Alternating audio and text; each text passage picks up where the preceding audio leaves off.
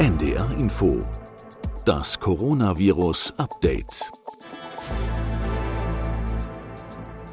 Es tut sich was, aber noch nicht genug. Von einer Seitwärtsbewegung spricht die Politik. Deshalb sind die Maßnahmen zur Eindämmung des Infektionsgeschehens verlängert und zum Teil auch verschärft worden. Aber es geht auch um qualitative Veränderungen, zum Beispiel bei den Quarantäneregelungen. Willkommen zur 67. Ausgabe unseres Updates am Dienstag, dem 1. Dezember. Mein Name ist Corinna Hennig und ich arbeite in der Wissenschaftsredaktion von NDR Info. Wir wollen heute also unter die Lupe nehmen, was für Erkenntnisse und Parameter für die Dauer der Quarantäne maßgeblich sind. Unser großes Thema aber heute die klinische Praxis. Wir wollen sie mal wieder ein bisschen ins Zentrum rücken, natürlich im Abgleich mit dem Stand der Forschung. Denn es gibt ein Thema, das immer wieder nachgefragt wird von unseren Hörerinnen und Hörern in verschiedenen Varianten, das Thema Langzeitfolgen. Long-Covid ist der Begriff, der sich da etabliert hat. Mehr als 720.000 Menschen in Deutschland sind laut Zahlen des Robert Koch Instituts nach einer Coronavirus-Infektion schon wieder genesen. Doch sind auch alle gesund? Zu diesen Fragen begrüße ich wie jede zweite Woche hier im Podcast Professor Sandra Ziesek, die Direktorin des Instituts für medizinische Virologie am Universitätsklinikum in Frankfurt am Main. Hallo, Frau Ziesek. Ja, hallo, Frau Hennig. Und wir haben heute aus aktuellem Anlass auch einen Gast in dieser Folge. Ich bin auch per App verbunden mit Professor Gernot Rode. Er ist Pneumologe, also Lungenfacharzt, leitet das CAP-Netz in Deutschland, das weltweit größte Forschungsnetzwerk für ambulant erworbene Pneumonie. Und vor allem, er leitet die Post-Covid-Ambulanz an der Uniklinik in Frankfurt. Guten Tag, Herr Rode. Ich freue mich sehr, dass Sie dabei sind. Guten Tag, hallo. Post-Covid, das kommt aus dem Lateinischen, nach Covid. Man hört es schon, es geht um alles, was nach einer Erkrankung infolge einer Coronavirus-Infektion kommt, nach einer akuten Erkrankung. Vielleicht müssen wir zunächst mal die Begrifflichkeiten sortieren. Frau Ziesek, ab wann spricht man denn eigentlich fachlich gesehen von Long-Covid und wann zunächst mal nur von Post-Covid-Erscheinungen? Was spielt da eine Rolle? Man muss, wenn man über dieses Thema reden will, ehrlich gesagt zugeben, dass wir auf vieles keine Antworten heute haben können. Deswegen bin ich auch so dankbar, dass mein Kollege, der Professor Rode, heute dabei ist. Und äh, man muss sich immer wieder bewusst machen, dass wir diese Krankheit nicht mal ein Jahr kennen und dass natürlich gerade zu Beginn der Pandemie die Forschung schwerpunktmäßig bei den schweren Verläufen fokussiert war, also dass es sich darauf fokussiert hatte und wir deswegen gar nicht so genau diese Spätfolgen bei leichteren Erkrankungen erforscht haben am Anfang. Und wenn man das einmal so unterscheiden will, was ist Long-Covid oder Post-Covid, dann unterscheidet man das grob ab 28 Tage nach der Infektion, ob dann noch Symptome vorliegen. Und dem gegenüber steht Short-Covid, also eine kurze Erkrankungsdauer von unter zehn Tagen. Mhm. Sie haben eben schon angedeutet, dass es wohl nicht nur um schwere Verläufe geht. Da wollen wir gleich auch mal ein bisschen ins Detail gehen. Herr Rode, ganz grob gesagt, was sind das überhaupt für Patienten, die zu Ihnen in die Ambulanz kommen? Also wie lange liegt deren Erkrankung zurück und wie groß ist die Bandbreite der Symptome, die da vorkommen? Das ist sehr unterschiedlich, muss man ganz ehrlich sagen. Wir haben Patienten, die sich jetzt erst melden, die damals noch zu den sogenannten Ischgl-Fahrern gehörten. Das ist ja jetzt über ein halbes Jahr schon her. Wir haben aber auch jetzt eine Reihe von Patienten, die wirklich äh, vor kurzem erst eine Infektion hatten. In der Regel ist sie dann drei, vier Wochen her und die Patienten ja, bemerken dann doch persistierende, verbleibende Symptome und äh, sind dann beunruhigt und melden sich. Ähm, was die Patienten so im Einzelnen beklagen, ist wirklich auch sehr, sehr breit, muss man wirklich sagen. Viele Patienten, das geht eigentlich uniform durch, beklagen, dass sie einen gewissen Leistungsmangel noch verspüren, eine, eine Müdigkeit, eine Abgeschlagenheit, die über das hinausgeht, was man sonst von üblichen anderen Atemwegsinfektionen zu kennen glaubt, wobei man hier sagen muss, dass auch das Spektrum der Atemwegsinfektionen natürlich sehr breit ist. Ähm, das heißt, es gibt den gewöhnlichen üblichen Schnupfen, der üblicherweise nach 14 Tagen ausgestanden ist. Dazu gehören aber auch Lungenentzündungen, wo wir wissen, dass auch nach drei Monaten die volle Leistungsfähigkeit noch nicht erreicht ist. Und das ist natürlich auch in der Bevölkerung noch nicht so bekannt, was man eigentlich auch erwarten kann, wenn man eine schwerere Atemwegsinfektion hatte. Gibt es auch Symptome, die man gar nicht so typisch vermuten würde, wenn man an eine Atemwegserkrankung denkt, die sich so als Langzeitsymptome daraus kristallisieren? Absolut. Und Corona zeigt wirklich da ganz andere Bilder als das, was wir von anderen Atemwegsinfektionen kennen. Was viele Patienten beklagen, sind persistierende Kopfschmerzen. Das kennen wir ja aus der Akutphase, wenn man erkältet ist und auch wenn man eine Pneumonie hat, kann man Kopfschmerzen haben. Aber dass das auch längere Zeit anhält, das ist einer der interessanten Punkte, die uns aufgefallen sind. Dann ist es natürlich so, dass die meisten Patienten sich jetzt bei uns vorstellen, weil wir ja auch eine Klinik für Pneumologie sind, mit Atemwegsbeschwerden. Und hier zeigen sich eigentlich drei unterschiedliche Muster. Eins ist die sogenannte Überempfindlichkeit der Atemwege. Das heißt, dass man äh, relativ schnell Hustenbeschwerden bekommt bei bestimmten Stimuli, zum Beispiel jetzt bei kalter Luft oder auch bei Anstrengung. Das ist die eine Richtung. Dann die zweite Richtung ist, äh, dass die Patienten doch eine richtige Belastungsluftnot entwickeln. Das heißt, dass sie nicht nur müde und abgeschlagen sind, sondern wirklich auch schneller außer Atem kommen, was äh, häufig damit zu tun hat, dass es hier tatsächlich zu strukturellen Veränderungen des Lungengewebes äh, gekommen ist, die wir dann auch in der Lungenfunktionsprüfung nachweisen können. Und äh, das Dritte ist, äh, dass natürlich auch eine allgemeine Schwäche äh, die Atmung schwächt äh, und dass die Patienten dann, die berichten in der Regel darüber, dass sie das Gefühl haben, ich kann nicht so tief durchatmen oder ich muss ganz bewusst tief durchatmen, damit ich genug Luft bekomme. Das sind aus meiner Sicht die drei Hauptmuster, die wir zurzeit in dem Bereich erkennen. Wie ist denn so der Anteil? Also ich finde, es gibt immer so einen Unterschied bei Post-Covid, bei Patienten, die auf Intensivstationen lagen, vielleicht beatmet waren und dann aber auch die Patienten, die leichte Verläufe haben. Kann man da sagen, wie ungefähr anteilmäßig diese Gruppen ausmachen und ob die unterschiedliche Folgeerkrankungen haben? Das können wir aktuell noch nicht abschließend wirklich beurteilen. Die Patienten, die auf Intensivstationen lagen, die jetzt von der zweiten Welle betroffen sind, äh, die sind häufig ja noch in Reha-Einrichtungen. Da müsste man mal mit den Kollegen sprechen, die in den Reha-Kliniken die Patienten versorgen. Da gibt es ja auch wirklich sehr spannende äh, Entwicklungen und äh, Häufungen von diesen Patienten. Die Patienten, die sich jetzt bei uns in der Ambulanz vorstellen, sind ja in der Regel Patienten, die nicht so einen schweren Verlauf hatten und sozusagen schon wieder in der Lage sind, sich selber vorzustellen. Und Insofern fällt mir das aktuell noch schwer, das wirklich auseinander zu dividieren. Nach der ersten Welle ist es so, dass die ähm, Patienten, die wirklich einen schweren Verlauf auf Intensivstation hatten, auch sich bisher nicht wirklich in unserer Ambulanz vorgestellt haben. Insofern ist das, glaube ich, sind das wirklich zwei etwas getrennte Bereiche. Man muss ja vielleicht auch sowieso die Bereiche ein bisschen sortieren. Es gibt ja zum einen Folgen, die durch das Virus selbst entstehen oder durch Entzündungsprozesse, die das Virus in Gang bringen. Und dann gibt es natürlich auch Folgen, die durch die intensivmedizinische Behandlung bei den schweren Verläufen entstehen, oder? Vollkommen richtig. Äh, das lag mir gerade schon auf der Zunge, als Frau Professor Ziesek das ansprach.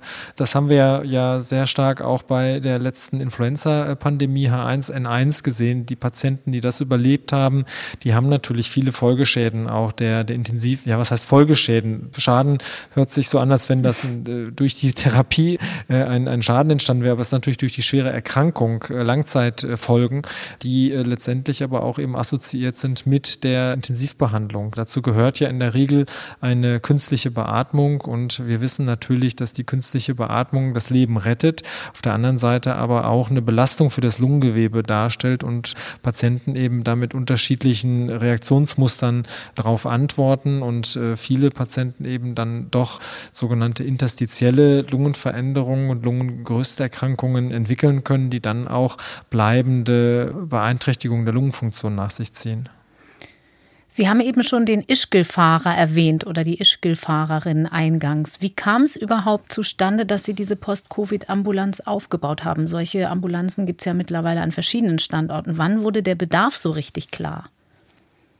Eigentlich relativ schnell, muss man sagen. Und wir haben auch die Idee schon sehr früh dieses Jahr gehabt, aber wie alles äh, dauert es natürlich ein bisschen, bis man das so aufgebaut hat und bis letztendlich auch die Förderinstrumente so weit waren, dass da entsprechend so eine Ambulanz auch mit Personal ausgestattet werden konnte. Aber die Idee haben wir schon relativ früh gehabt und der Bedarf hat sich auch relativ früh gezeigt. Das waren natürlich initial Patienten, die jetzt nicht so schwere Verläufe hatten, weil die lagen zu dem Zeitpunkt sogar selber noch auf den Intensivstation, sondern das waren auch damals Patienten, die sich infiziert hatten, aber dann nach einer gewissen Erholungsphase gemerkt haben, sie sind nicht mehr die Alten und können nicht mehr zum Beispiel beim Laufen die Leistung bringen, die sie von sich gewohnt sind und sich Sorgen gemacht haben und sich dann auch relativ früh an uns gewendet haben. Wie sieht denn so eine Ambulanz aus oder wie häufig kommen die Patienten und was erwartet die in der Ambulanz? Also was für Untersuchungen werden da gemacht? Ist das nur ähm, die Lunge betreffend oder ist das interdisziplinär? Das würde mich nochmal interessieren. Unsere Ambulanz ist äh, erstmal so aufgebaut, dass die, der erste Ambulanztermin schon 28 Tage nach der Infektion stattfinden sollte. Jetzt ist das natürlich so, dass da die Patienten sich häufig spontan melden, die nicht unbedingt schon zu diesem Zeitpunkt kommen. Aber das wäre sozusagen der optimale erste Untersuchungszeitpunkt. Der nächste wäre dann nach drei Monaten, nach sechs Monaten, nach neun Monaten und nach zwölf Monaten. So ist das vorgesehen. Wobei wir immer gesagt haben, dass wir die Patienten so lange in der Ambulanz betreuen, bis sie wirklich beschweren beschwerdefrei sind, weil es ja doch zu erwarten ist, dass einige äh, Patienten auch äh, im Laufe dieser Zeit ihre Beschwerden komplett verlieren. Und natürlich untersuchen wir diese Patienten klinisch sehr genau. Äh, dann gehört zum Standardrepertoire die Lungenfunktionsprüfung, wo wir sehr, sehr genau die Lungenfunktion prüfen. Das geht also deutlich über die einfache Spirometrie hinaus.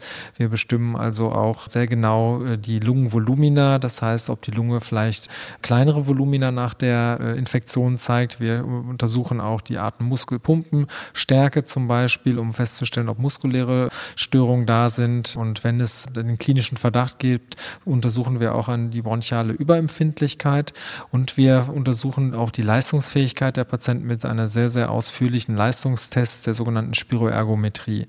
Dann wird gegebenenfalls, wenn es ärztlich indiziert ist, auch nochmal die Bildgebung wiederholt, vor allen Dingen bei den Patienten, wo sich während der akuten Erkrankung Erkrankung eben schon Veränderungen gezeigt haben, um festzustellen, ob die jetzt wieder sich zurückbilden.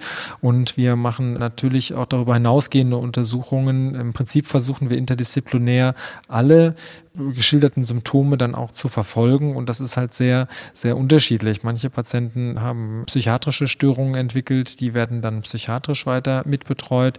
Andere Patienten haben äh, kardiologische Probleme entwickelt. Das untersuchen wir standardmäßig mit bestimmten Blutuntersuchungen und einem äh, EKG.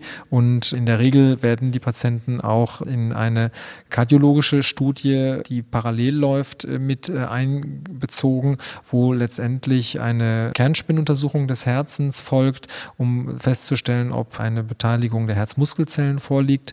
Und viele Patienten schildern auch neurologische Beschwerden, entweder Schmerzen oder teilweise auch Taubheitsgefühl in bestimmten Extremitäten, also Armen, Beinen zum Beispiel, sodass sie dann äh, neurologisch gesehen werden. Andere Patienten berichten über Verschlechterungen der Sehkraft, sodass der Augenarzt, also ich will jetzt nicht durch alle Symptome hindurchgehen, aber wir versuchen die Patienten alle Symptome erstmal zu dokumentieren und dann entsprechend hier dem Ansatz bei unserem Universitätsklinikum Frankfurt die Patienten in den interdisziplinären Ambulanzen dann dort anzubinden.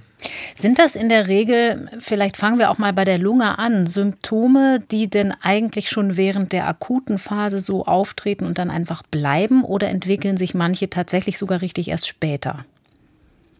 Beides gibt es tatsächlich. Es gibt natürlich die Situation, dass, wie zum Beispiel der Husten, das ist ein ganz klassisches Symptom natürlich einer Atemwegsinfektion, der während der akuten Infektion häufig sehr ausgeprägt sein kann, der dann einfach persistiert, der auch nach acht bis zwölf Wochen weiterhin noch vorhanden ist. Und das wäre also so ein Beispiel für ein persistierendes Symptom. Die Luftnot ist häufig so, dass sie bei den milderen Verläufen eigentlich im akuten Stadium gar nicht so im Vordergrund steht, aber da fühlen die Patienten sich auch so krank, dass sie gar nicht, ja, gar keinen Belastungstest haben, sozusagen, um festzustellen, ob sie bei Belastung Luftnot haben. Aber sobald sie sich dann wieder besser fühlen, merken, dass sie halt eben dann doch äh, eine Luftnot bei Belastung haben. Das ist ein Symptom, wenn sie so wollen, was sich erst im Verlauf demaskiert. Und es scheint auch tatsächlich so zu sein, dass äh, über die Infektion hinweg die Beschwerden durchaus sich verändern. Also ich gebe mal ein Beispiel. Viele Patienten klagen gerade im Rahmen der akuten Infektion über stärkste Kopfschmerzen, mhm. die dann im weiteren Verlauf zum Beispiel sich zurückentwickeln und andere Symptome in den Vordergrund treten. Ich habe mal ein paar Berichte gelesen und mit ein paar Patienten auch gesprochen oder hatte die Gelegenheit, mit denen zu sprechen. Und was viele berichten, ist so ein wellenartiger Verlauf, dass es mal Tage gibt, da geht es denen gut, da haben sie kaum Beschwerden. Und dann wieder gibt es Tage, da geht es ihnen ganz schlecht und sie liegen eigentlich im Bett oder sind bettlägerig und können nicht arbeiten. Das ist auch, fand ich, sehr typisch. Das haben eigentlich sehr viele berichtet, dieses wellenartige von sehr gut bis wieder sehr schlecht. Das hat ja vermutlich viel mit der Sauerstoffversorgung auch zu tun. Das kennen Asthmatiker zum Beispiel. Herr Rude, was genau passiert denn da offenbar längerfristig in der Lunge? Wird sie nicht mehr gut belüftet? Also ich würde sagen, in der Regel ist das gar nicht so das Problem. Und wenn wir die Patienten untersuchen, haben die eigentlich in der Regel eine gute Sauerstoffsättigung. Das heißt, der Sauerstoff ist eigentlich ausreichend im Blut vorhanden. Natürlich gibt es Einzelfälle, auf die Sie jetzt abzielen, wo es tatsächlich zu einer sogenannten Diffusionsstörung kommt. Das bedeutet, dass der Sauerstoff nicht gut von den Lungenbläschen in die Kapillaren übertreten kann, weil einfach dort in diesem Raum, der dazwischen sich befindet, der sich Interstitium nennt, nennt, also Zwischenraum, in diesem Raum eine starke Entzündungsreaktion abgespielt hat. Und da kann es tatsächlich dann auch im weiteren Verlauf zu einer Narbenbildung kommen. Und äh, dann haben die Patienten tatsächlich auch eine dauerhafte äh, Diffusionsstörung. Und mhm. diese Patienten können dann auch eine verminderte Oxygenierung zeigen, also einen verminderten Sauerstoffgehalt. Und bei solchen Patienten kann man sich natürlich vorstellen, dass das dann auch eine Rolle spielt. Aber das ist eher also ein geringer Anteil der Patienten und die meisten Patienten, die doch, sagen wir mal, Atembeschwerden äußern in unserer Ambulanz, die haben in der Regel normale Sauerstoffsättigung. Wir glauben, dass das eher mit anderen Faktoren zusammenhängt, die aber auch letztendlich noch nicht ganz verstanden sind. Und ich glaube, dass es äh, am komplexen Zusammenspiel zwischen der Lunge, dem Herzen und zum Beispiel auch der quergestreiften Muskulatur, äh, die eine wichtige Rolle spielt, äh, dass es daran liegen muss, dass diese Patienten diesen wellenförmigen Verlauf haben und auch so diese, diese allgemeine Müdigkeit und Schwäche, die, wie Frau Professor Zizek völlig korrekt sagte, eben sehr wechselhaft ist. Also das haben mhm. wir auch sehr oft festgestellt. Mhm. Das klingt aber, was zumindest die Therapierbarkeit angeht, eigentlich fast wie eine gute Nachricht, wenn es eben nicht das ist, was ich gerade so vermutet habe, sondern vielleicht mit dem Atmen selbst zu tun hat. Kann man damit Atemtechnik schon viel erreichen? Ja, also das ist sicherlich etwas, was wir den Patienten empfehlen, auch eine entsprechende physiotherapeutische Unterstützung und auch ein langsames wieder Heranarbeiten an den normalen Belastungszustand. Und im Prinzip ist es ja so, dass wir davon ausgehen, bei Atemwegsinfektionen, die sind häufig selbst limitierend, das heißt, die gehen von selber vorüber und äh, auch die Folgeerscheinungen sind eigentlich in der Regel ja komplett sich zurückbildend, dass das auch in den meisten Fällen es bei dieser Erkrankung da so sein wird. Nur, dass der Verlauf eben sehr länger ist. Das ist das eine. Es gibt hier natürlich noch einen zweiten Faktor, dass wir jetzt natürlich sehr stark mit der Lupe auf dieses Virus schauen. Und ich will dir nur mal ein Beispiel geben. Wir haben früher eigene Untersuchungen gemacht bei der ambulant erworbenen Pneumonie. Das ist ja auch eine schwere Atemwegsinfektion, äh, mhm. also die Lungenentzündung. Da haben wir bei noch arbeitstätigen Patienten mal untersucht, wie die Belastbarkeit nach sechs Wochen ist und haben gesehen, dass die noch nicht wieder den kompletten Normalzustand erreicht haben haben. Interessanterweise haben die Patienten damals das gar nicht so wahrgenommen, sondern die haben eigentlich sich wieder gesund gefühlt. Nur wir konnten das mit Belastungstests nachweisen. Und jetzt ist es natürlich so, dass dieses Virus schon sehr im Fokus ist, sodass man da vielleicht auch eine erhöhte Aufmerksamkeit hat, was ja nichts Negatives mhm. ist, aber dass man da auch nochmal genauer sozusagen bei sich selber ja, hineinfühlt oder nachhört und weil man natürlich auch durch die mediale Präsenz äh, und die Präsenz in der Gesellschaft dieses Virus da, glaube ich, deutlich einen Fokus drauf hat. Ich habe mich auch genau in dem Zusammenhang gefragt, wenn man das mal mit anderen Viruserkrankungen vergleicht, mit der Influenza oder zum Beispiel mit Epstein-Barr, also dem pfeiferschen Drüsenfieber. Mhm. Ist da das Gefühl, dass das bei SARS-CoV-2 wirklich häufiger ist oder dass wir einfach genauer hinschauen und das bei Influenza uns gar nicht so interessiert? Also ich, ich denke, es ist beides. Also ich möchte auf gar keinen Fall den Eindruck erwecken, dass, dass, äh, dass sozusagen die Patienten jetzt dadurch, dass sie aufmerksam sind, auch stärkere Symptome haben. Ich glaube einfach dadurch, dass man, dass man äh, normalerweise, wenn man so ein Ereignis in seinem Leben hat, dann speichert man das ab unter, ich war erkältet und das geht auch wieder vorüber. Da habe ich meine Erfahrungen mitgemacht. Und dieses Weltbild wird zurzeit natürlich so ein bisschen erschüttert dadurch, dass wir eben einerseits sehen, dass so viele Patienten an der Erkrankung sterben. Andererseits, dass auch im Bekanntenkreis und in den vielen Bereichen wirklich schwere Fälle greifbar sind und jeder kennt jemanden, der jemanden kennt, der doch einen schwereren Verlauf hatte. So ist das zumindest das, so wie ich das wahrnehme. Das heißt also, man kann sich dem gar nicht so entziehen und dann, dann ist es halt vielleicht schon so, dass man da auch jetzt ein bisschen kritischer ist, als man das nach anderen Infekten ist, wo man einfach eine gewisse Erfahrung im Laufe seines Lebens gesammelt hat, dass es einfach wieder vorübergeht. Aber so ist das ja auch gar nicht, sondern wir sehen das ja immer wieder, kommen auch Patienten oder kamen auch Patienten vor der der Corona-Zeit in meiner Sprechstunde, wo es eigentlich keine gute Erklärung für bestimmte Einschränkungen der Lungenfunktion gab. Und jetzt im Nachgang muss man sich natürlich schon fragen oder nach den Erfahrungen, die wir mit Corona gemacht haben, was diese Patienten an Infektionen vielleicht auch durchgemacht haben, ohne dass wir das überhaupt festgestellt haben. Ja, das ist, glaube ich, jetzt hat sich sehr stark, hat sich unser Umgang mit Atemwegsinfektionen durch Corona ja gewandelt und geändert. Das heißt, man kann noch gar nicht so genau auch einen Vergleich ziehen zu anderen Virusinfektionen und die Frage versuchen zu beantworten, ist das bei einer Coronavirus-Infektion häufiger, dass es längerfristige Folgen gibt? Das ist ganz schwierig. Sie haben es genau auf den Punkt gebracht. Wir haben ja keinen Nenner, weil wir früher nie so genau hingeschaut haben. Ja, und ich kann es nur aus meiner eigenen Erfahrung sagen. Ich habe in meiner Ambulanz eine Reihe von H1N1 Überlebenden und die haben deutliche Einschränkungen. Das ist natürlich extrem. Ja, mhm. Äh, aber das zeigt mir einfach nur und vielleicht noch darüber hinaus muss man sagen, es sterben oder sind ja auch jedes Jahr viele Menschen an der Grippe gestorben. Also eine gewisse Übersterblichkeit wird ja da immer wieder vermutet vermutet. Ähm, das ist im Einzelfall schwer zu beweisen, weil wir ja bei der Grippe nicht, bei weitem nicht so flächendeckend testen, wie, wie wir das jetzt mit Corona machen. Aber das heißt, natürlich ist es so, dass bei anderen Atemwegsinfektionen auch Schäden entstehen. Nur das haben wir bisher noch nicht dokumentiert. Und dadurch können wir es auch wirklich nicht belastbar vergleichen aus meiner Sicht. Frau Ziesek, haben Sie einen Erklärungsansatz, warum es denn aber solche Folgen geben kann? Wir haben ja auch schon mal über Autoantikörper gesprochen, die in Zusammenhang mit schweren Verläufen stehen. Genau, wir wollten später noch ein paar Studien anschauen. Mhm. Da können wir da noch mal drauf schauen. Also es gibt sicherlich noch keinen Beweis dafür.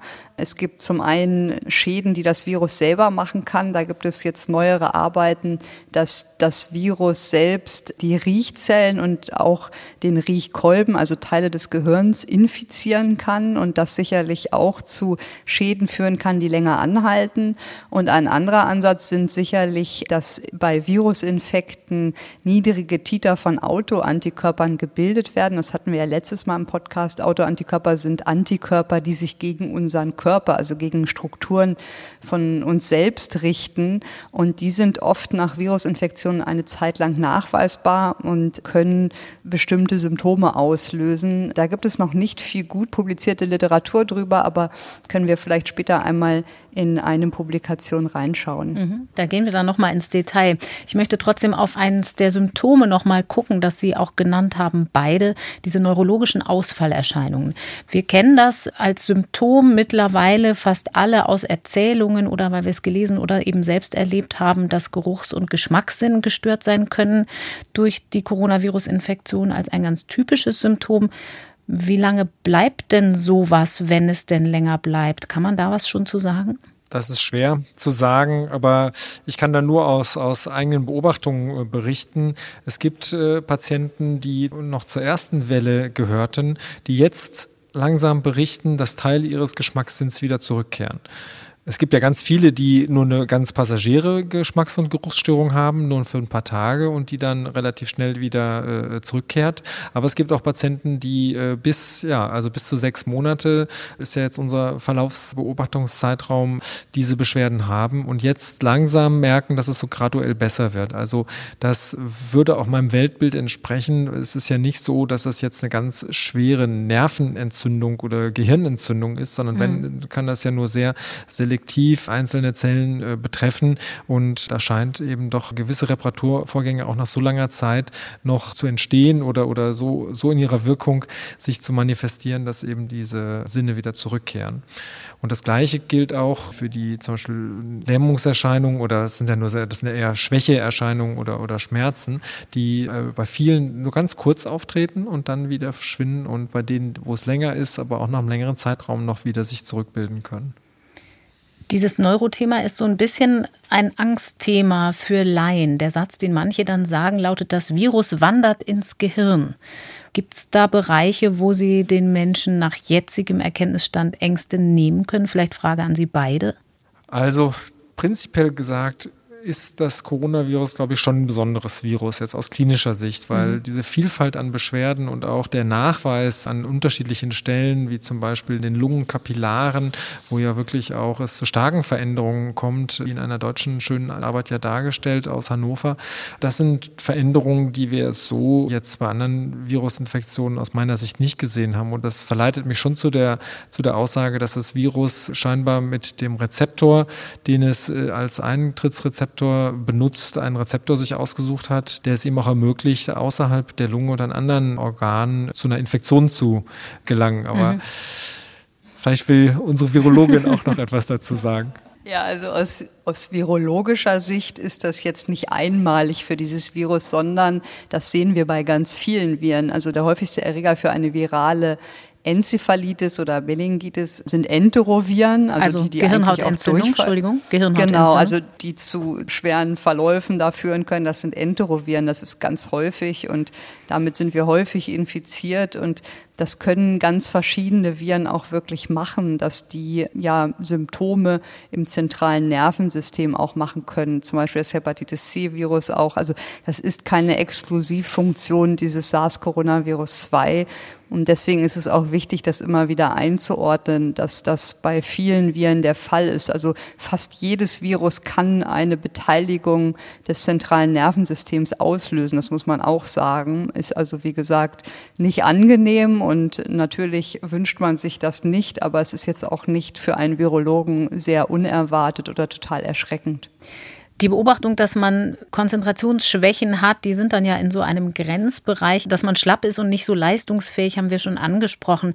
Es gibt da ja auch ein Krankheitsbild, das aus anderen Zusammenhängen schon bekannt ist, das Chronik-Fatigue-Syndrom. Vielleicht die Frage auch an Sie beide. Gibt es da einen Zusammenhang, soweit das definiert ist, zu Covid-19? Überlappt sich das? Also dieses chronische Erschöpfungssyndrom oder myalgische Enzephalomyelitis wird das ja auch genannt. Das ist ja eigentlich eine Ausschlussdiagnose. Es ist ungeklärt, wie das entsteht genau. Es wird vermutet, dass es auch eine autoimmune Komponente zumindest bei einigen haben kann und dass eine Viruserkrankung ein Trigger dafür sein kann. Also dass das auch ausgelöst wird durch Viruserkrankung, aber nicht nur. Und das kann viele Ursachen haben und wie gesagt, die Diagnose ist nicht einfach, wie man diese Diagnose stellt, denn es fehlt uns ein ganz klarer Biomarker, dass man einen Marker hat und dann weiß man, es liegt ein Chronik-Fatigue-Syndrom vor, sondern es ist eher, dass man viele Untersuchungen macht und dann als Ausschlussdiagnose, wenn man nichts anderes gefunden hat, davon ausgeht, dass es ein Chronik-Fatigue-Syndrom ist. Wir haben eben schon ganz kurz über die psychologische und psychiatrische Komponente gesprochen. Das ist vielleicht ein bisschen schwierig ähm, für Sie in der Ambulanz, weil Sie natürlich, Sie haben das eben schon so ganz gut deutlich gemacht, Patienten nicht sagen wollen, weil sie sie ja ernst nehmen wollen. Na ja, überleg doch mal, ob du dazu sehr in dich hineinhorchst. Trotzdem, ich kann das aus persönlicher Erzählung vielleicht mal ergänzen. Ich habe gerade kürzlich mit einem Freund gesprochen, der hat eine Coronavirus-Infektion durchgemacht mit einem eher milden Verlauf und nimmt auch an einer Langzeitstudie teil und sagt, ja, ich fühle mich total schlapp und ich kann mich nicht so gut konzentrieren, aber ich bin wirklich nicht sicher, ob das von der Infektion überhaupt kommt. Wie kann man mit diesem Grenzbereich umgehen in so einer Ambulanz? Weil ich kann mir vorstellen, eben wenn ich in mich hineinhorche, das ist ja schon bei schwachen Symptomen äh, für eine Infektion so, dann beobachte ich vielleicht auch Dinge, die mir sonst gar nicht aufgefallen wären. Ja, also die Frage ist immer, ist es sozusagen virologisch ausgelöst oder ist es psychologisch ausgelöst? Mhm. Es ist natürlich so, dass die Viruserkrankung und die Corona-Pandemie alle Menschen in irgendeiner Art und Weise, ob das nur bewusst oder unbewusst ist, natürlich stark auch psychologisch triggert. Der eine, der sagt so ein Quatsch, ja, und es bestärkt ihn darin, wenn er es nicht bekommt, äh, dass er unerschütterlich ist und alles überleben kann. Und ein anderer, der macht sich große Angst und zieht sich zurück und will äh, bloß auf gar keinen Fall äh, das Risiko einer Infektion eingehen gehen und wieder ein anderer, der kennt, äh, hat einen Familienangehörigen an der Erkrankung verloren. Und so ist das natürlich eine, eine ganze Bandbreite. Aber worauf ich hinaus will, ist, da gebe ich Ihrem Kollegen recht, der die Erkrankung überstanden hat. Es ist natürlich ungeklärt, ob jetzt das Virus selber zu einer Stoffwechselstörung, dauernden Stoffwechselstörung im Gehirn führt, dass man dadurch vielleicht ein erhöhtes Risiko für eine Angststörung oder eine Depression oder was auch immer hat oder die sich auch tatsächlich manifestiert oder ob es einfach diese Pandemie und die Krise an sich ist, ist, die jetzt hier dann auch eine entsprechende Auswirkung hat. Und wenn man dann zusätzlich noch infiziert war, das verstärkt. Aber das macht unterm Strich ja auch, ist es aus meiner Sicht nicht so erheblich, sondern wichtig ist, dass man auf der einen Seite schaut, was gibt es wirklich an objektivierbaren körperlichen, also somatischen Veränderungen, mhm. an denen man arbeiten muss und die man gegebenenfalls therapieren muss und was gibt es gegebenenfalls eben an äh, psychiatrischen und neurowissenschaftlichen Veränderungen, die dann mit anderen Instrumenten untersucht und auch gegebenenfalls behandelt werden. Das letztendlich, sobald ein Mensch Symptome hat und Beschwerden hat, muss man das ja erstmal ernst nehmen. Und egal, wo man darauf hinauskommt, wird man immer versuchen einzuschätzen, ist das etwas, was behandlungspflichtig ist oder ist das etwas, wo man den Verlauf auch abwarten kann. Die Daten, die Sie da sammeln, ich gehe mal davon aus, dass Sie die sammeln in der Post-Covid-Ambulanz, die sind ja auch für die Forschung interessant, oder, Frau Ziesek?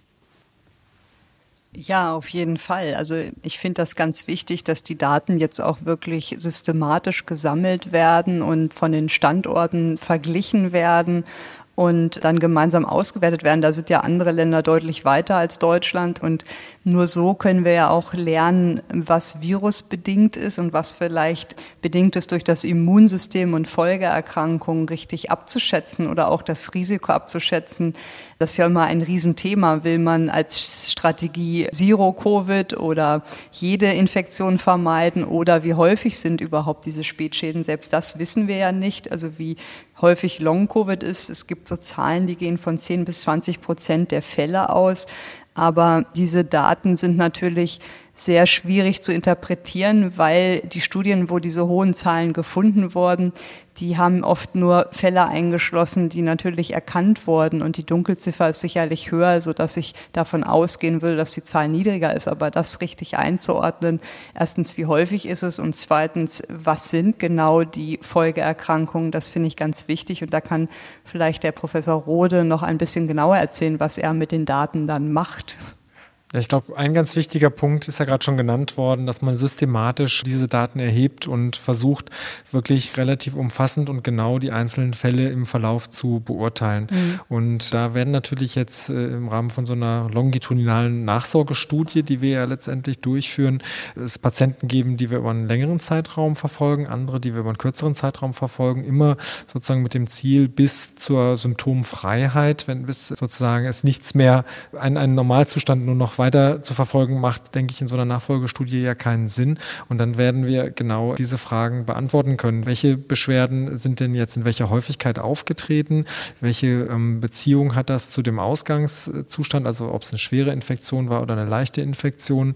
Und wie lange halten die Beschwerden an? Und wir werden natürlich auch versuchen, zumindest Erklärungsansätze zu liefern, dann, warum bestimmte Beschwerden bei bestimmten Patienten dann zu beobachten sind. Dafür braucht man natürlich eine große Anzahl an Patienten Patienten und darum sind wir auch sehr froh, dass diese Ambulanz eigentlich sehr dankbar von den Patienten angenommen wird. Gibt es etwas, das Sie dort in Ihrer Arbeit überrascht hat, mit dem Sie tatsächlich nicht gerechnet haben an Beobachtungen dieser Postfolgen und Langzeitfolgen? Nein, also ich denke, dass dadurch, dass ja ähm, es so viele Publikationen und Berichte über die Erkrankung gibt, man schon ein ganz gutes Bild davon hat, was man erwarten würde. Was jetzt noch ein, für mich ganz ja, überraschend in dem Sinne eigentlich nicht, aber je tiefer man nachfragt und je breiter man das Spektrum an auch möglichen Folgeerkrankungen ansetzt, desto mehr äh, Befunde bekommt man. Also das ist zum Beispiel, wenn, wenn wir das Thema Potenzstörungen adressieren, das ist etwas, was man jetzt nicht primär nach einer Atemwegsinfektion Infektion vermutet, was aber auch zum Beispiel durchaus äh, relevanter Anteil der Patienten uns äh, geschildert hat. Und das ist natürlich etwas, was äh, vielleicht auch nicht bei der ersten Visite direkt benannt wird. Insofern diese systematische Nachfragen ist wichtig und wir haben leider, sind wir jetzt noch nicht in der Lage, sozusagen die Ergebnisse unserer Nachsorgestudie zu antizipieren. Da sind wir auch ganz gespannt, wie das Bild letztendlich hinterher sein wird. Herr Professor Rode, die Arbeit in der Ambulanz und auf Station warten auf Sie. Es gibt ja nicht zuletzt auch noch andere Lungenerkrankungen. Sandra Ziesek und ich sprechen gleich noch ein bisschen weiter über die Forschung, aber bei Ihnen möchte ich mich erstmal bedanken an dieser Stelle und Sie in Ihr weiteres Tagwerk entlassen. Haben Sie vielen Dank, alles Gute für Sie und Ihre Arbeit. Vielen Dank, sehr gerne. Danke auch von mir, vielen Dank fürs Vorbeikommen. Frau Ziesek, wir wollen noch ein bisschen auf all das gucken, was die Forschungslage zu dem Thema Long-Covid denn bis jetzt hergibt. Die Krankheit ist ja noch nicht mal ein Jahr alt, deswegen ist es wahrscheinlich ein bisschen schwierig, so richtig viel Belastbares gesichert zu sagen. Aber gerade wenn man in die Literatur guckt und sich Patienten anguckt, die eben eher schwerere Verläufe haben, gibt es ja auch Erkenntnisse, die in der Ambulanz vielleicht gar nicht so sichtbar werden. Was für Beobachtungen können Sie uns da berichten aus der Literatur? Also wenn man erstmal schaut, was sind eigentlich so die typischen Symptome, die ein Patient berichtet nach einer Erkrankung oder nach der akuten Erkrankung, dann wird einem, glaube ich, ziemlich klar, dass das nicht eine reine Lungenerkrankung ist, sondern eine sogenannte multisystemische Erkrankung. Mhm. Und das häufigste Symptom oder eins der häufigsten Symptome, was die Patienten angeben, laut Literatur, ist eine starke Müdigkeit und manchmal sind dann noch Symptome dabei, wie wir eben schon gehört haben, die wie Muskelschmerzen oder auch Schmerzen im Körper an sich, aber auch zum Beispiel ganz unspezifische Sachen wie Hautausschläge. Manche haben Herzklopfen, Kopfschmerzen oder auch Durchfall kann man haben. Und ich denke, das Typische ist aber diese Müdigkeit kombiniert mit reduzierter Leistungsfähigkeit, was sehr oft berichtet wird und das ganze Syndrom, also diese ganzen unterschiedlichen Symptome sind oft auch, das klang eben schon ein bisschen an, wohl auch mit Angstzuständen begleitet und mit einer Depression oder bei den Intensivpatienten mit einer sogenannten posttraumatischen Belastungsstörung, was man sich sehr gut vorstellen kann. Das sind ja Symptome, die einen vielleicht beunruhigen und Angst machen. Man weiß nicht, wie lange die anhalten oder ob die wieder weggehen oder jetzt bleibend sind. Und das ist so ein sehr buntes Muster, muss man sagen. Mhm. Eine große Frage, die vermute ich mal man noch gar nicht so richtig beantworten kann, ist ja aber die, wie häufig sind eigentlich solche Langzeitfolgen? Wie viele Infizierte könnten von Long-Covid betroffen sein? Es gibt da mittlerweile ein paar Studien, die sich mit der Erforschung beschäftigen. Und insbesondere gibt es eine, unter anderem von Forschern aus London, die Daten aus einer Symptom-App ausgewertet haben. Also da haben Patienten Symptome in einer App eingegeben, die infiziert waren waren. Kann man daraus schon irgendwas ablesen für diese Fragestellung, wie häufig das ist? Genau, das ist eine sehr interessante Studie eigentlich. Die haben bei über 4000 Patienten, die eine positive PCR hatten, also einen Virusnachweis hatten, haben die informiert und dann konnten die ihre Symptome über eine App eingeben und haben das über mehrere Wochen nachverfolgt, um einfach zu sehen, welche Symptome werden da berichtet und wie lange halten die an. Und dabei kam raus, dass 13,3 Prozent, also jeder siebte, hatte Symptome über 28 Tage, das, was wir als Long-Covid definieren. Und 4,5 Prozent haben sogar angegeben, dass sie über acht Wochen Symptome haben und über zwölf Wochen waren es immerhin noch zwei Prozent. Die Symptome, die die geschildert hatten, war vor allen Dingen wieder diese Müdigkeit, Kopfschmerzen oder Kurzatmigkeit und ein Geruchsverlust. Das haben wir eben ja auch schon von Professor Rode gehört. Und die konnten aber auch dann in dieser Studie schauen, wer hat ein Risiko für diese langen Verläufe und haben gesehen, dass das Risiko steigt mit dem Alter und mit einem hohen BMI dass aber auch Frauen ein erhöhtes Risiko haben, nämlich ein doppelt so hohes Risiko wie Männer, vor allen Dingen, wenn sie jünger sind. Das hebt sich dann im Alter wieder auf und dass die Anzahl der Symptome am Anfang eine Rolle spielen. Also umso mehr Symptome ich am Anfang in der ersten Woche habe, umso wahrscheinlicher ist es, dass ich einen langen Verlauf habe. Und nebenbefundlich war noch zu sehen, dass Patienten mit Asthma in der Vorgeschichte auch häufiger lange Symptome hatten. Mhm.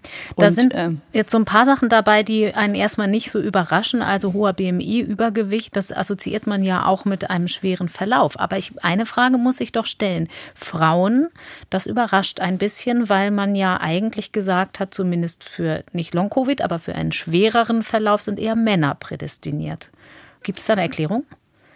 Nicht wirklich. Also zum einen kann das natürlich immer hormonell bedingt sein, weil das sich im Alter ja auch aufhebt. Das heißt, junge Frauen waren vor allen Dingen betroffen. Und wenn man sich die geschilderten Symptome anschaut, da waren das bei über 97, fast 98 Prozent Müdigkeit, Kopfschmerzen, aber dann auch so häufig waren ja so das Gefühl von Herzklopfen oder so Missempfindung und Tinnitus, das sind ja alles so, sage ich mal, auch psychosomatische Komponenten, die häufig bei Frauen auch zu finden sind. Das könnte eine Erklärung sein, das hat aber die Studie nicht untersucht, muss man sagen. Und die Altersabhängigkeit haben die so definiert, dass sie sagen, zwischen 18 und 49 Jahre waren 10 Prozent betroffen und wenn man aber über 70 Jahre alt war, waren es schon 22 Prozent. Also man sieht, dass das sehr stark auch vom Alter abhing.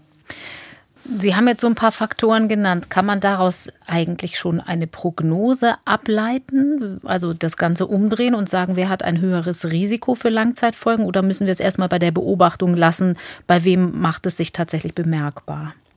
Das würde ich jetzt aus der Studie nicht machen. Also mhm. die Stärke ist, dass die schon in drei Ländern auch geguckt haben, aber die Studie hat schon auch Schwächen. Das muss man sagen. Zum Beispiel waren da ja Patienten eingeschlossen, die eine App nutzen. Das heißt, sie haben nicht den Querschnitt der Bevölkerung, sondern schon einen Bias, das hatten wir auch letztes Mal, durch die Nutzung der App. Und deswegen, man hat ja auch die Dunkelziffer nicht beachtet. Also sie haben sie nur Patienten eingeschlossen, die symptomatisch waren und die PCR-positiv waren.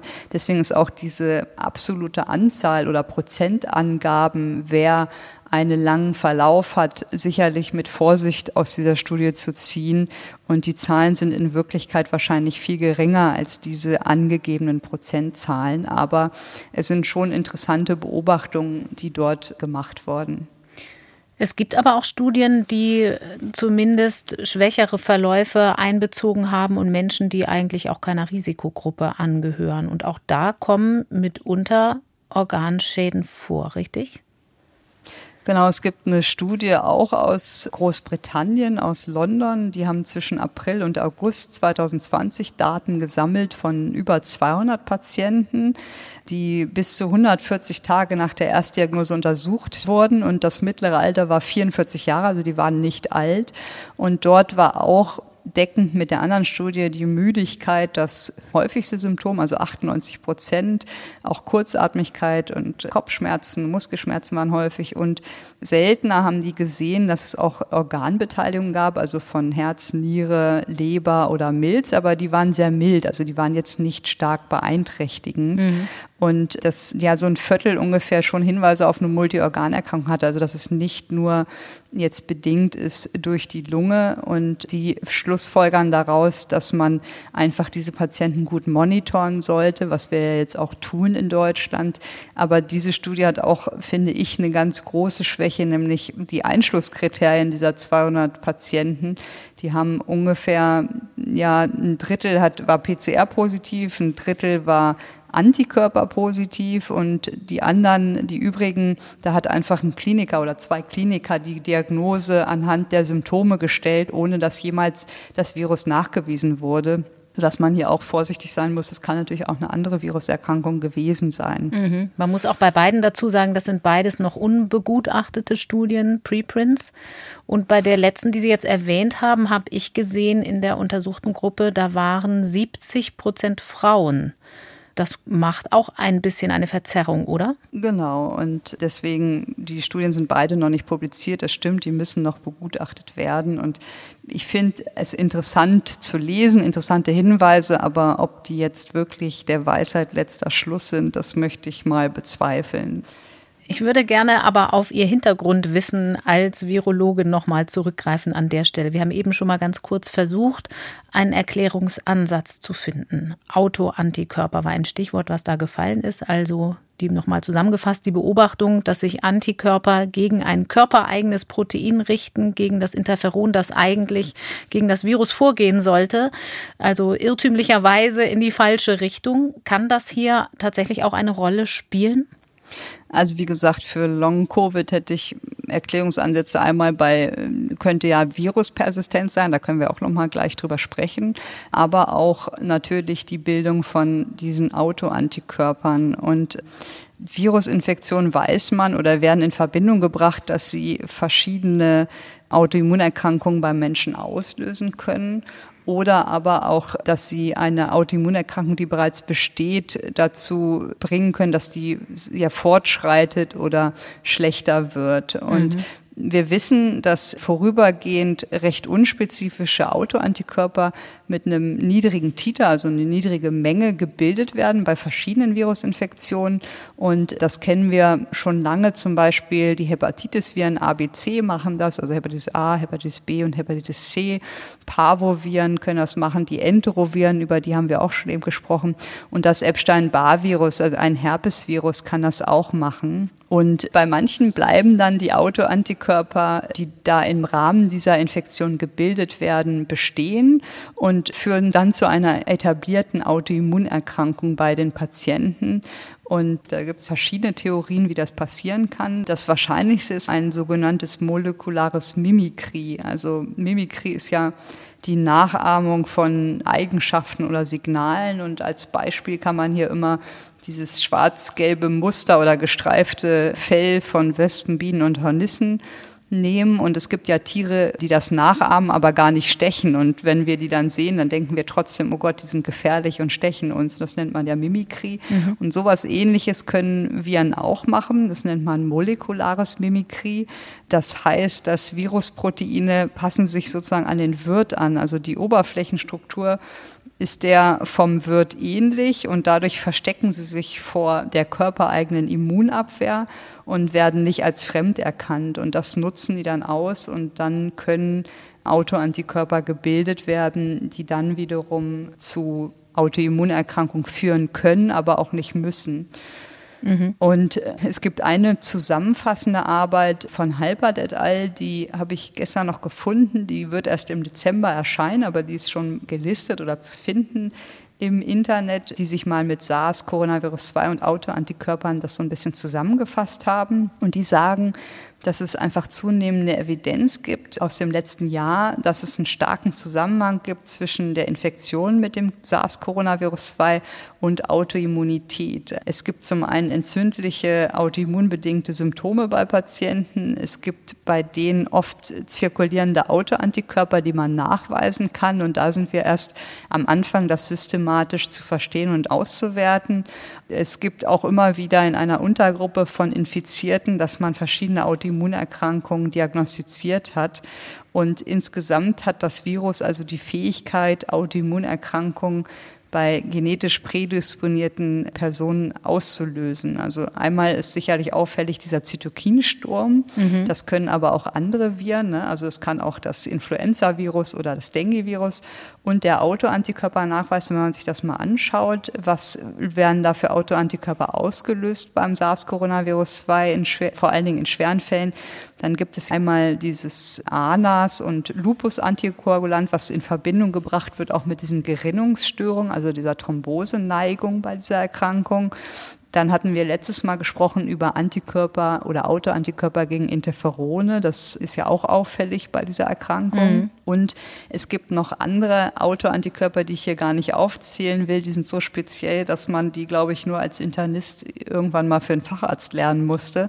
Aber es ist schon auffallend, dass man einfach sehr viele ganz verschiedene Autoantikörper bei Patienten mit Covid-19 finden kann. Und das ist, denke ich mal, etwas, was viele der, dieses bunten Bildes erklären kann bei Covid-19 und vielleicht auch ein Teil der Langzeit, also des Long-Covid.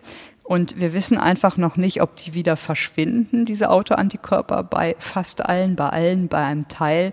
Und ob das dann dazu führt, dass dieses Long-Covid-Syndrom gar nicht so ein großes Problem ist. Aber ich denke schon, dass sich in den nächsten Wochen und Monaten zeigen wird, dass das auch ein Teil der Symptome beim Long-Covid erklären kann, dass SARS einfach die Eigenschaft hat, zu einem Träger zu führen und jedes Mal, wenn man einfach die Kombination hat aus Entzündung und Zelltod, ähm, können halt Autoimmunerkrankungen und vor allem Autoantikörper auftreten. Und das scheint hier auch der Fall zu sein. Mhm. Diese neurologischen Folgen, über die wir gesprochen haben, kennt man die so auch von anderen Viruserkrankungen? Also Geruchs- und Geschmackssinnsverlust wird ja als besonders typisch angesehen für Covid-19. Ja, das kennt man. Also wenn man nochmal auf mein Virus, womit ich mich am besten auskenne, zurückgeht, auf das Hepatitis C-Virus, Da gibt es eine ganz klare Assoziation zum Beispiel auch zu diesem chronischen Müdigkeitssyndrom. Mhm. Ähm, da ist es so, dass zum Ausschluss für Chronik Fatigue sogar auf Hepatitis C getestet werden soll. Also wenn jemand mit chronischer Müdigkeit zum Arzt geht, gehört einmal die Bestimmung von Antikörpern gegen das Hepatitis C-Virus dazu. Und wir wissen bei den mit Hepatitis C infizierten Patienten, dass mehr als jeder zweite unter neurologischen oder neuropsychiatrischen Folgen der Infektion leiden kann. Und am häufigsten sind so, ja, sage ich mal, Defizite im Denken, also Verlangsamung zum Beispiel. Und man weiß nicht genau, ob das durch eine Entzündung der Gefäße ausgelöst ist oder Entzündungsreaktion oder wirklich Folge des Virus selbst ist. Und das nennen wir auch das HCV-Syndrom. Also Hepatitis C führt ja normalerweise klassischerweise zu einer Leberentzündung und das HCV-Syndrom hat halt verschiedene Auswirkungen auf das zentrale Nervensystem, aber auch auf die Bildung von Autoantikörpern. Das können wir bei diesen Patienten sehr oft nachweisen. Und die können auch zu Immunkomplexen zum Beispiel führen in der Niere und das ist natürlich wichtig zu wissen oder auch zur Autoimmunschilddrüsenerkrankung ist zum Beispiel auch relativ typisch, mhm. weil man die natürlich dann behandeln kann, indem man die Virusinfektion behandelt, also eine antivirale Therapie macht oder aber auch wieder das Immunsystem unterdrückt, um diese falschen oder fehlgeleiteten Autoantikörper zu unterdrücken. Nochmal zurück zum Coronavirus. Was weiß man über die Rolle der Geruchszellen und diesem Andockpunkt ans zentrale Nervensystem? Ist da schon viel verstanden oder noch nicht?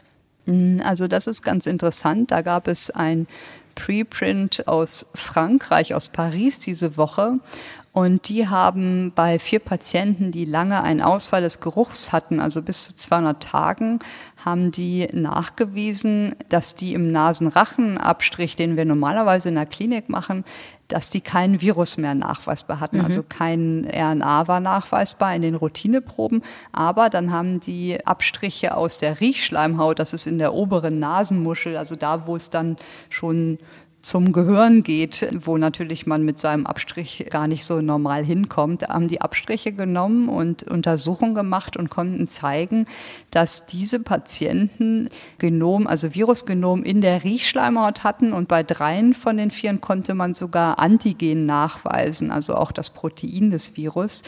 Und das sind schon sehr interessante Beobachtungen. Was dazu kommt, ist, dass die dann im Tierexperiment in Hamstern geschaut haben, ob sie auch dort nach einer Infektion das Virus nachweisen können. Und dort haben sie dann auch das im Riechkolben, also im Teil des zentralen Nervensystems, nachweisen können, dass es dort das Virus sich vermehrte und auch über Monate, äh, wie gesagt, bei den Menschen ja über Monate persistieren konnte. Und dann haben sie mit den Hamstern noch so einen Geschmackstest mit Zuckerwasser gemacht und konnten damit zeigen, dass auch die Hamster Geschmacks- und Geruchsverlust haben, wenn sie infiziert sind. Das fand ich ganz interessant. Mhm. Und was diese Arbeit zeigt, ist, dass sich das Virus vermehren kann in der Riechschleimhaut und auch in den Neuronen dort, also in den, in den Nervengeflechten und dass das für Monate sogar passieren kann. Also dass wahrscheinlich die Vermehrung des Virus dort lokal zu einer Entzündung führt und die Riechzellen beeinträchtigt. Und das ist auch so ein bisschen ein Hinweis einer der ersten auf Viruspersistenz, dass das Virus halt nicht nur einen akuten Verlauf hat, sondern unter bestimmten Umständen persistieren kann. Also bleiben, länger bleiben. Genau. Und es gab jetzt noch eine Pressemeldung von der Charité in Berlin. Da ist ein Paper rausgekommen in Nature Neuroscience und die haben sowas ähnliches gemacht. Die haben sich gefragt, macht SARS neurologische Symptome? Das ist ja die Annahme, dass SARS neurologische Symptome macht bei ungefähr einem Drittel der Patienten. Und man hat bisher in Studien virale RNA im Gehirn und im Liquor nachgewiesen. Gehirnflüssigkeit, ne? Genau, in der Gehirnflüssigkeit nachgewiesen, aber man hat keinen Beweis, dass da wirklich eine Infektion war oder ob das Verunreinigung war. Und die haben dann bei 33 Verstorbenen, die an Covid-19 verstorben war, genau Untersuchungen durchgeführt, der Riechschleimhaut wieder sowie im zentralen Nervensystem geschaut Und zwischen dem Tod dieser Studienteilnehmer und den ersten Symptomen lagen im Median 31 Tage, also bis zu 79 Tage. Und das waren aber alles sehr schwer kranke Patienten, die beatmet waren. Und das Ergebnis war, dass man Viruspartikel, die intakt sind, also vermehrungsfähige Viren in der Riechschleimhaut gefunden hat und auch dadurch vermutet, dass der Geruchsverlust und Geschmacksverlust durch eine Infektion in diesem Bereich stattfindet. Wenn das Virus denn auf der Riechschleimhaut, also ganz da hinten, ganz weit oben zum Gehirn hin lange bleibt und noch Beeinträchtigungen macht, dann ist das aber oft zu einem Zeitpunkt, wo man es nicht mehr abgibt und andere anstecken kann. Habe ich das richtig das, verstanden? Davon geht man aus, mhm. genau. Bei dieser Preprint-Studie war, das waren nur sehr wenige Patienten natürlich, es waren nur vier Patienten, aber da war im normalen Nasenrachenabstrich war das Virus nicht mehr zu finden. Die sind also nicht mehr ansteckend gewesen und da muss man schon, sage ich mal, besondere Umstände haben, damit das Virus dann in die Umwelt gelangt. Und das kennt man ja von, ein anderes Beispiel ist zum Beispiel, um wieder auf Hepatitis C zu kommen, wo wir ja auch diese neurologischen Symptome haben, da steckt man sich ja nicht an, wenn man jemanden die Hand schüttelt oder wenn man, äh, keine Ahnung, mit dem Speichel in Berührung kommt. Das ist ja eine Erkrankung, die über das Blut Blut übertragen wird. Also es ist dann schon sehr lokal und das führt sicherlich nicht zu einer Verbreitung des Virus. Das heißt aber, um es nochmal runterzubrechen auf den Alltag, wenn ich eine Infektion überstanden habe und kann immer noch nicht gut schmecken und riechen, hat das wahrscheinlich keine Aussagekraft dafür, ob ich noch ansteckend bin. Nein, das wird damit nichts zu tun haben, aber es ist ein Zeichen und das zeigt dieses Preprint, dass es möglich ist, dass noch Viren in dieser Riechschleimhaut oder in diesem Abschnitt sich vermehren können und dort die Riechschleimhaut schädigen. Es kann aber auch genauso sein, dass da keine Viren mehr sind und dass einfach da noch eine Entzündung ist durch die Viruserkrankung und man weiß, dass Nerven sich sehr langsam regenerieren. Also die brauchen einfach Wochen bis Monate und das passt ja auch sehr gut zu der klinischen Beobachtung, was Professor Rode meinte, dass es Monate oder ein halbes Jahr dauern kann. Ich denke, das ist genau das, was wir einfach noch nicht wissen und noch lernen müssen. Sind das wirklich andauernde Beschwerden oder sind die alle reversibel, das heißt rückgängig zu machen und man muss einfach nur ein paar Wochen oder Monate warten und dann ist der Geschmackssinn und der Geruchssinn wieder voll hergestellt. Um noch einmal auf die Begriffsunterscheidung zurückzukommen, Sie hatten 28 Tage als so eine Grenze genannt. Also es ist normal, wenn ich ein, eine Virusinfektion habe und einen schwachen oder auch mittleren Verlauf, dass ich schon insgesamt vier Wochen warten muss, innerhalb des normalen Bereichs ohne Long-Covid zu haben, bis alles wieder relativ im Lot ist. Ja, das ist natürlich sehr abhängig davon, wie schwer die Infektion war. Ich glaube, wenn man Fälle auf Intensivstationen anschaut, mhm. wird das viel länger dauern. Wenn man einen normalen Krankheitsverlauf hat, wo man, weiß ich nicht, eine Woche oder zwei Wochen einen ordentlichen Infekt hatte mit Husten, mit Schnupfen, mit anderen Symptomen, dann ist es völlig normal, dass das noch Wochen dauern kann, bis man wieder voll hergestellt ist. Und das ist so ein bisschen auch interindividuell unterschiedlich, würde ich sagen, wie robust auch jemand ist. Und wahrscheinlich auch das eine Beobachtung, die bei anderen Infektionskrankheiten ähnlich übertragbar ist.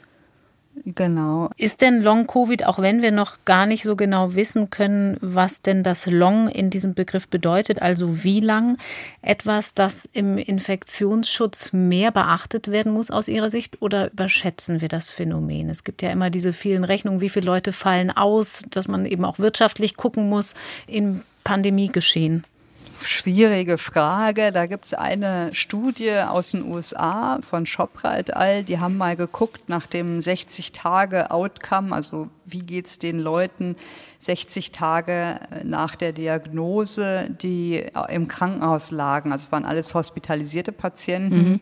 Und die wurden dann befragt zu Hause, nachbeobachtet. Und was die rausgefunden haben, ist, dass einige von denen, also 15 Prozent, mussten wieder ins Krankenhaus und die Hälfte hat angegeben, dass sie nach 60 Tagen noch eingeschränkt sind und nur ein bisschen mehr als die Hälfte konnte nach 60 Tagen wieder arbeiten. Und dann haben die Autoren das verglichen mit anderen Viruserkrankungen und haben gesehen, dass das doch mehr ist in dem Fall als bei anderen typischen Viruserkrankungen, wenn Menschen deswegen stationär waren. Das spricht so dafür, dass natürlich die sekundären Schäden groß sind. Also wenn man jetzt mal volkswirtschaftlich denkt, wenn die Hälfte der Patienten, die stationär waren, nach zwei Monaten noch nicht arbeiten können, dann hat das natürlich auch volkswirtschaftliche Konsequenzen. Und wie gesagt, das ging ja nur 60 Tage. Einige können wahrscheinlich nach 90 oder 120 Tagen auch nicht arbeiten.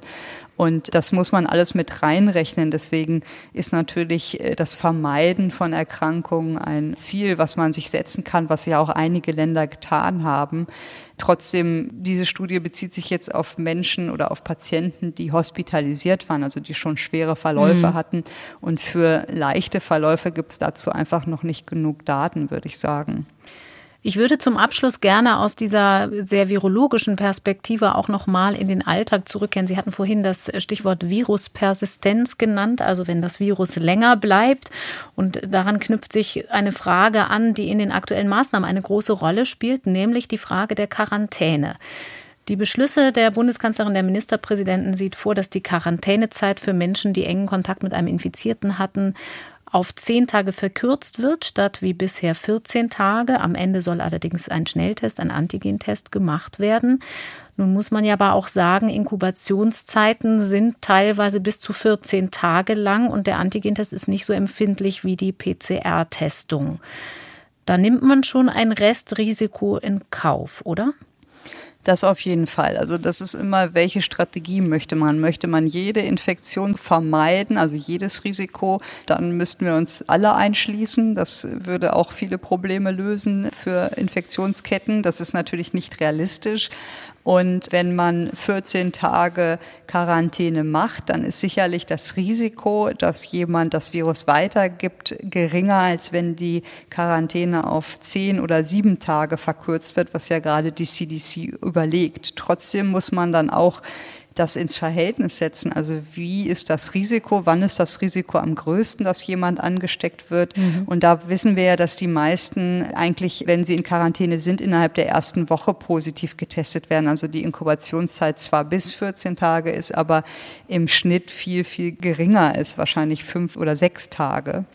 Und wenn man die Quarantäne verkürzt, dann erhofft man sich ja vor allen Dingen eine höhere Akzeptanz der Quarantäne, mhm. weil wenn wir 14 Tage haben, aber sich nur 50 Prozent dran halten, ist das wahrscheinlich nicht so gut, als wenn sich an sieben Tage 90 Prozent dran halten würden. Da würde ich jetzt mal, also habe ich jetzt nicht ausgerechnet, aber könnte ich mir vorstellen, dass das effektiver ist. Und der Fokus sollte deshalb vor allen Dingen liegen auf dem höchsten Risiko der Übertragung.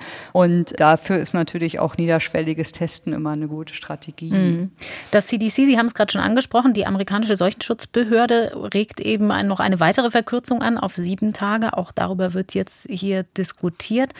Dafür ist ja aber schon relevant, was man aus Forschungssicht mittlerweile tatsächlich darüber weiß, wie lange Patienten Virus von sich geben. Da gibt es so verschiedene Parameter.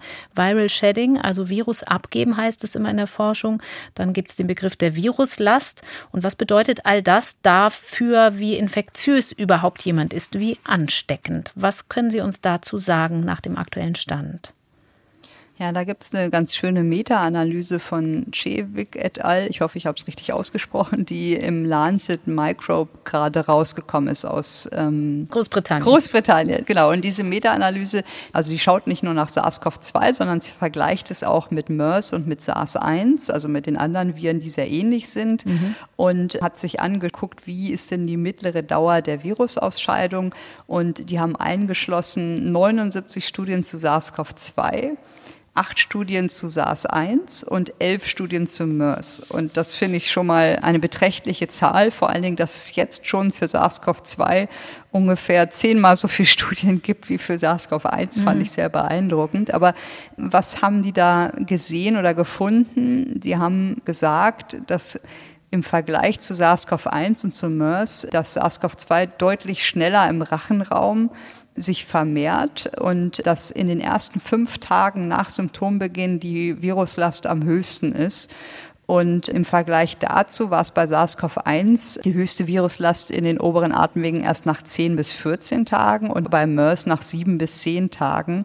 Und das ist natürlich ein Grund wahrscheinlich, warum sich SARS-CoV-2 viel schneller ausbreitet als SARS-CoV-1 oder auch MERS. Und im Mittel waren bei SARS-CoV-2 war die PCR 17 Tage in den oberen Atemwegen positiv, also waren Genschnipsel nachweisbar und in einem Fall sogar 83 Tage. Aber, und das ist, glaube ich, wichtig zu unterscheiden, einige Studien haben dann auch geguckt, ob das nur kleine Genabschnitte waren oder ob das Virus auch infektiös war, mhm. also ein volles Virus. Und hier haben die Untersuchungen, die dort verglichen wurden, gezeigt, dass in keiner Studie nach neun Tagen noch infektiöse Viren nachgewiesen werden konnten.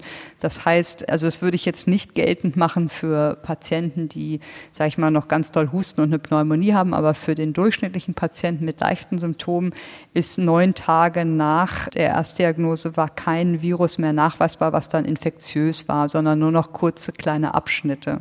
Das heißt, die Frage, wie lange jemand Virus ausscheidet, abgibt, also zum Beispiel über Aerosole ausatmet, ist natürlich für uns nur dann relevant, wenn es auch infektiöses Virus ist. Genau, und was die auch noch festgestellt haben, ist, dass asymptomatische, und da haben sie das so definiert, als wirklich nach dem Verlauf nie Symptome gehabt, dass die die gleiche Menge an Viren ungefähr ausscheiden wie symptomatische, aber dass sie wahrscheinlich einfach das Virus schneller in den Griff bekommen und mhm. dadurch wahrscheinlich kürzer ansteckend sind. Und das würde ja auch zu dem klinischen Verlauf passen, was wir vermuten, dass die vielleicht weniger ansteckend sind, weil sie einfach viel kürzer ansteckend sind, aber natürlich auch das Potenzial haben, andere anzustecken. Und was da auch noch festgestellt wurde, ist, dass es auch Patienten gibt, die länger Virusträger sind. Und das waren dann eher ältere Patienten. Also wenn jemand über 60 war, dann hat er das Virus länger ausgeschieden als junge Patienten. Das Virus aber unabhängig von der Frage, ob es infektiös ist. Genau, also das war unabhängig von der Frage, ob das infektiös war. Man muss da einschränkend sagen, dass nicht alle dieser 79 Studien nach Infektiosität geschaut haben. Das waren nur ein paar und ich denke, was man aber sagen kann anhand der Studie ist, dass SARS-CoV-2-Patienten sind kurz ansteckend, also mhm. vielleicht ein, zwei Tage vor und fünf Tage nach Symptombeginn, also relativ kurze Zeit dass es ganz wichtig ist, dass man die schnell erkennt und isoliert. Und wenn Sie mal schauen, wenn einer getestet wird, weil Sie nicht, er hat heute Fieber und Kopfschmerzen, dann geht er morgen zum Arzt, dann hat er sein Ergebnis am Freitag, dann sind schon fast fünf Tage um, dann kriegt er sein Ergebnis und ist wahrscheinlich gar nicht mehr ansteckend. Mhm. Ähm, oder nur noch ganz kurz ansteckend. Und die eigentliche Phase, die war ja kurz vor bis zum Symptombeginn. Und das zeigt nochmal, wie wichtig das ist, dass wenn man sich krank fühlt oder nicht so gut fühlt, ganz schnell handelt und sich selbst isoliert, um niemand anders anzustecken. Das heißt, die Erkenntnis, dass Asymptomatische schneller durch sind mit dem Virus, die verdichtet sich ja hiermit so ein bisschen. Die hat es ja als Anfangserkenntnis schon in den letzten Wochen gegeben. Für Schulen gilt ja auch schon jetzt eine kürzere Quarantäneregelung von fünf Tagen. Wir wissen, warum das so ist, weil der politische Wille da ist, die Schulen möglichst nicht zu schließen und auch einzelne Klassen immer nur so kurz wie möglich lahmzulegen, wenn es einen einzelnen Fall gibt. Macht so eine Sonderregel rein epidemiologisch gesehen auch Sinn? Schwierige Frage. Ich glaube, wir wissen es nicht. Also die Ursache dafür oder die Begründung war ja, dass das alles Cluster sind in Schulen und eine synchrone Infektion stattfindet. Ich finde, das kann man nicht pauschal so sagen. Ich denke, es gibt beides in Schulen. Es gibt Einzelinfektionen, es gibt Cluster. Und da die Fälle nicht systematisch erfasst werden und ausgewertet werden und eigentlich jeder so ein bisschen anders die Regeln umsetzt, sage ich mal, in den, in den örtlichen Gesundheitsämtern, finde ich das ganz schwer zu beurteilen, ob das wirklich immer so ist oder wie der Prozentsatz ist. Man weiß es ehrlich gesagt nicht. Mhm. Ein weiterer Beobachtungsposten, also das Thema Schulen. Die Kultusministerkonferenz hat aber auch angekündigt, jetzt regelmäßig mehr zu erfassen und zu veröffentlichen. Abschließend zum Thema Quarantäne. Frau Ziesek, lassen Sie uns vorausblicken ein paar Wochen. Die Kanzlerin hat die Bevölkerung auch zur Selbstquarantäne vor Weihnachten aufgerufen. Das haben wir hier im Podcast auch schon mehrmals besprochen, wenn es nicht nur um die Eindämmung der Pandemie geht, sondern vor allem auch darum, Familien und Freunde, besonders Ältere zu schützen, mit denen man über die Feiertage im kleinen Kreis zusammenkommt. Trotzdem macht sich eigentlich niemand Illusionen darüber, dass nach Weihnachten das Infektionsgeschehen sich wahrscheinlich ja wieder beschleunigen wird durch, wenn auch beschränkte Anzahl von Feiern. Ich meine, wenn man jetzt nicht nochmal die Daten von Cevic et al. anguckt, dann ist, glaube ich, einfach wichtig, dass man nochmal bedenkt, erstens, nicht das, was erlaubt ist, ist unbedingt sinnvoll. Jeder muss für sich selbst entscheiden, wie er Weihnachten feiert und ob er das ausreizen will, was möglich ist, oder ob man dieses Jahr vielleicht doch im kleineren Kreis lieber feiert. Und das andere ist sicherlich das ja, was auch die Studie zeigt, dass man am ansteckendsten ist, wenn man die Symptome gerade bekommt. Das heißt, wenn man merkt, Heiligabend oder einen Tag vorher, ich habe einen Halskratzen, ich habe Kopfschmerzen, ich fühle mich irgendwie grippig, dass man dann, wenn man keinen Test bekommt, wirklich so vernünftig ist und sagt, ich bleibe doch lieber und isoliere mich zu Hause und mache irgendwie eine Videokonferenz mit meinen Verwandten und nehme jetzt Rücksicht, also mhm. wenn man sich nicht ganz fit fühlt. Ich denke, das ist so das, was man den Leuten mitgeben kann, dass wenn sie sich ja ein, ein wenig schlapp fühlen oder so fühlen, als wenn Schnupfen oder Halsschmerzen kommen, dass man dann vielleicht einfach vorsichtiger ist. Und ich denke, Weihnachten spielt sicherlich auch das Reisen eine große Rolle. Das ist ja auch individuell unterschiedlich, wenn Sie jetzt groß anfangen zu reisen nach, weiß ich nicht, ich jetzt von Süddeutschland nach Norddeutschland, wo vielleicht die Inzidenz viel niedriger ist und hier ist aber eine ganz hohe, dann wird sich das Virus natürlich weiter verteilen können, gerade auf dem Weg zu den Verwandten, wenn man, weiß ich nicht, Zug nimmt oder das Flugzeug nimmt, was auch immer. Und da denke ich mal, muss jeder so ein bisschen schauen, wie er das dieses Jahr löst. Und ich hoffe, dass einfach viele Menschen verstehen, dass nicht alles, was uns erlaubt wird von der Politik, auch wirklich virologisch das ist, was wir ausreizen müssen und sinnvoll ist. Werden Sie das viel im Freundeskreis auch gefragt? Werden Sie viel um Rat gefragt? Wie soll ich das denn machen? Ja, schon. Also wir haben ja das gleiche Problem. Also wir haben unsere Verwandten alle in Norddeutschland und Sie kommen die, aus Niedersachsen, äh, muss man dazu sagen.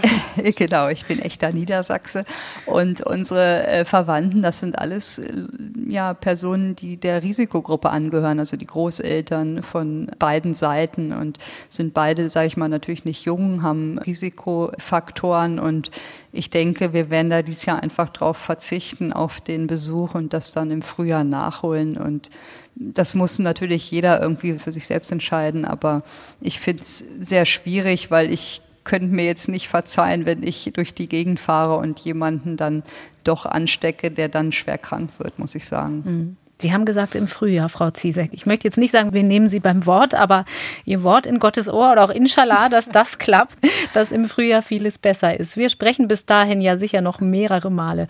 Haben Sie vielen Dank für heute und auch vor Weihnachten sprechen wir uns noch einmal, nämlich in zwei Wochen. Alles Gute bis dahin. Ja, vielen Dank auch. Ein kleiner Hinweis an dieser Stelle. Wir haben diesen Podcast gestern Nachmittag schon aufgezeichnet. Manchmal haben unsere Gesprächspartner Termine, die ein bisschen Flexibilität nötig machen.